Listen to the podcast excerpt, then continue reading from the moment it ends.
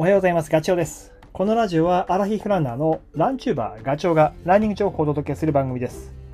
走りながら隙間時間にでも聞いていただき、走る気持ちがスイッチオンになれば嬉しいです。僕の YouTube チャンネルで、えー先日配信をした南アルプス4日間の重走レポート前編。これの続きの後編日本百名山の戦場ヶ岳に行った時の様子を絶賛編集中です。思い返すとあの4日間は8月の1日から4日の出来事なんですけどもう早いもので10日経ってんだよね。あの時の目に入ってきた景色とか山の中で嗅いだ匂いとかあと風を受けた時の感覚そして足を足音かその耳に入ってきた。あの音？五感で味わったことはねなんだかインプットされたような気がしてそしてまたあの体験をしたくなってる自分がいます。SNS 見てると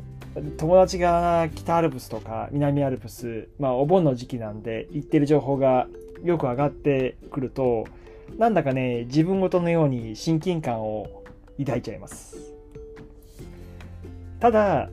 えーと僕は、まあ、ザ登山っていうものの経験は多くはなく、まあ、少ないので、まあ、そもそも地理がよく分かってない山の名前とか言われてもなんとなくは分かるけど、えー言うとどこが危険上級コースなのか中級コースなのかベテランと行かないといけないところ一方で一人でも行けるところとかその辺の見極めがねできないんですよ。なのでちょっと本だとか雑誌をねよく読んで熟読して勉強しようというふうに今思ってるとこです。で言うとね僕結構ビビリで高いところが 怖いんですよ。あのトレイルランニングやってるのにそれで大丈夫なのって思うかもしれないけど意外にねその怖いっていうところはあんま行かないんですよね。基本走れるところが中心なので、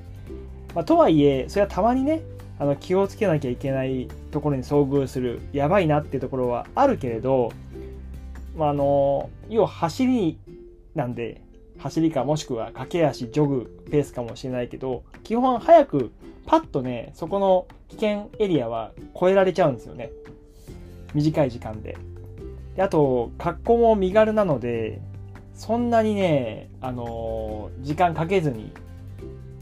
ちょっと我慢すればなんとかなる。内心早く終われ早く終われって思ってるんですけど。苦手。だけど登山は、この前の南アルプスもそうだったけど歩いていくから時間もかかるじゃないですか。そのえちょっと気をつけなきゃいけないところの時間もかかるしあと荷物を背負っている。いつもよりも重いものを持ってるから感覚がちょっとね違うんですよね。あの違うスポーツとまでは言わないけどいつも走って山を走ってる時の感覚とはなんか似てるようで違うので、まあ、多分ね重心の位置とかその辺が後ろに引っ張られるからかもしれないけど怖さがね プラスされる感覚です。これは友達に聞くと爆発を踏めば大丈夫とかって言うから その時はねはい承知しました。経験値増やしますっていう風に答えたんだけど。で今日のラジオは、まあ、そんなドキドキする急勾配の場所遭遇した時パッと鎖場が目に入ってきた時もしくは足を滑らせたら怖いなやべえなっていう風な場所に遭遇した時の体の使い方をどうすればいいかって、まあ、僕もトレランとかでいつもそういう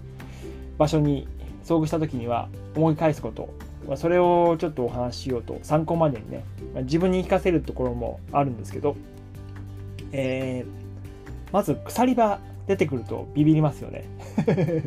僕もこの前大雪山北海道の大雪山のレースの、えっと事前説明があったんですけどその時に鎖場がありますとかって言われちゃうとドキドキしちゃうよ。まあただあのそう絶対知っておかなきゃいけないこととしてはそういう場面に遭遇した時まあ、レースなんかだと連なってることがある。前の人がその鎖場のシーンを進んでる時には絶対に鎖は触らない、まあ、ロープでも同じことですね。っていうのはそれを使って登ってる人が、えー、後ろにいる僕がもしねその鎖なんかを触っちゃうとバランスが崩れるんですよね。右に左にいきなり鎖が揺れると,、えー、と前のまさに使ってる人はそれをあなんだろう鎖の場所を多分頭の中で念頭に置きながら進んでるのでちょっと想定外の動きが鎖に加わってしまうとバランスを崩すことがあるので前の人がそのシーンを抜けるまで鎖から手を離すまでロープもそうロープから手を離すまでは触らないっていうことは絶対条件。ルールです、えー、次自分がじゃあそのそのシーンを進む時特に上りだよね。上りの時気をつけなきゃいけないのは鎖に体重を預けすぎない。頼りにしすぎないっていうことですね。あくまでも人工物なんで、えー、その鎖がまあ壊れることはないけどちょっとこう錆びていてもしくはその支えにしてる杭が取れそうでとかっていうのもなくはないですよ。なのでそれ以外の場所岩なり枝なり、まあ、枝も細すぎるのはやめた方がいいけどそそこを使う。あくまでも鎖なりロープは補助としての役割と考えた方がいいです。上りね。で下り。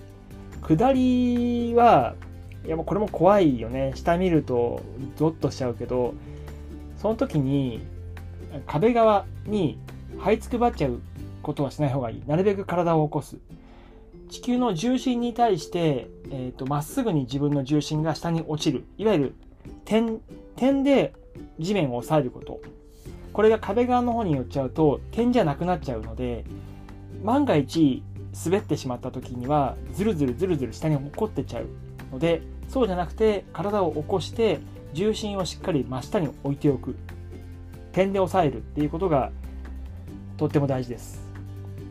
それからあとよく聞くと思いますけど3点指示ねあのこれは両手両足の4点のうち常に3点が安定したポイントに接しておくこと設置しておく状態のことを言うわけですよ。だ一度に動かすのは1箇所だけ。3点指示って頭に置くとなんかわけわかんなくなっちゃうけど1つだけ動かすんだよって片足なのか片手なのかそうすれば意外に、えー、あの動きはスムーズになるはずです。これは頭に置いておいた方がいいですね。3点指示。それから、あのー、はしごね。これも怖いよね。はしごを通過するとき。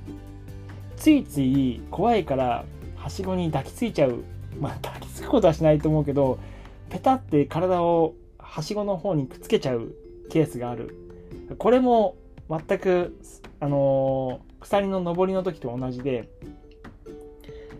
あ上りじゃないや下りの時と一緒で体の軸をそのはしごのあの足にしっかりと体重を乗せることが大切なので体か体をはしごから離すっていうことが一つポイントになりますすごい怖いんだけど逆にでもこれはえっ、ー、とまあなんだろうな安全に降りる登る時には大切なことです。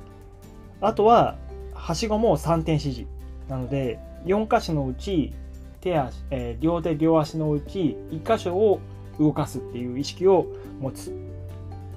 まあそんなことかな。なので鎖はしごそれからまあ何もない急な岩場とか登る時には今僕が言ったことを念頭に置くことをお勧めします。山と高原の地図にはびっくりマークがついてます。ここは気をつけなさいよって、まあ、そういうところが記載があるところは一人で行かない方がいいと思う。経験値がある人と行く方が無難だし万が一の時の対応もねやっぱり何人かいた方がいいだろうし他の方たちに迷惑かけないことにもつながるので、えー、ね、あの楽しいけど気をつけなきゃいけないことも登山をしてると出てくるとトレランもしっかりだけどね。はい。えー、今回のお話が少しでもお役に立てば嬉しいです。それではまた次回の放送でお会いしましょう。ガチョウでした。バイバイ。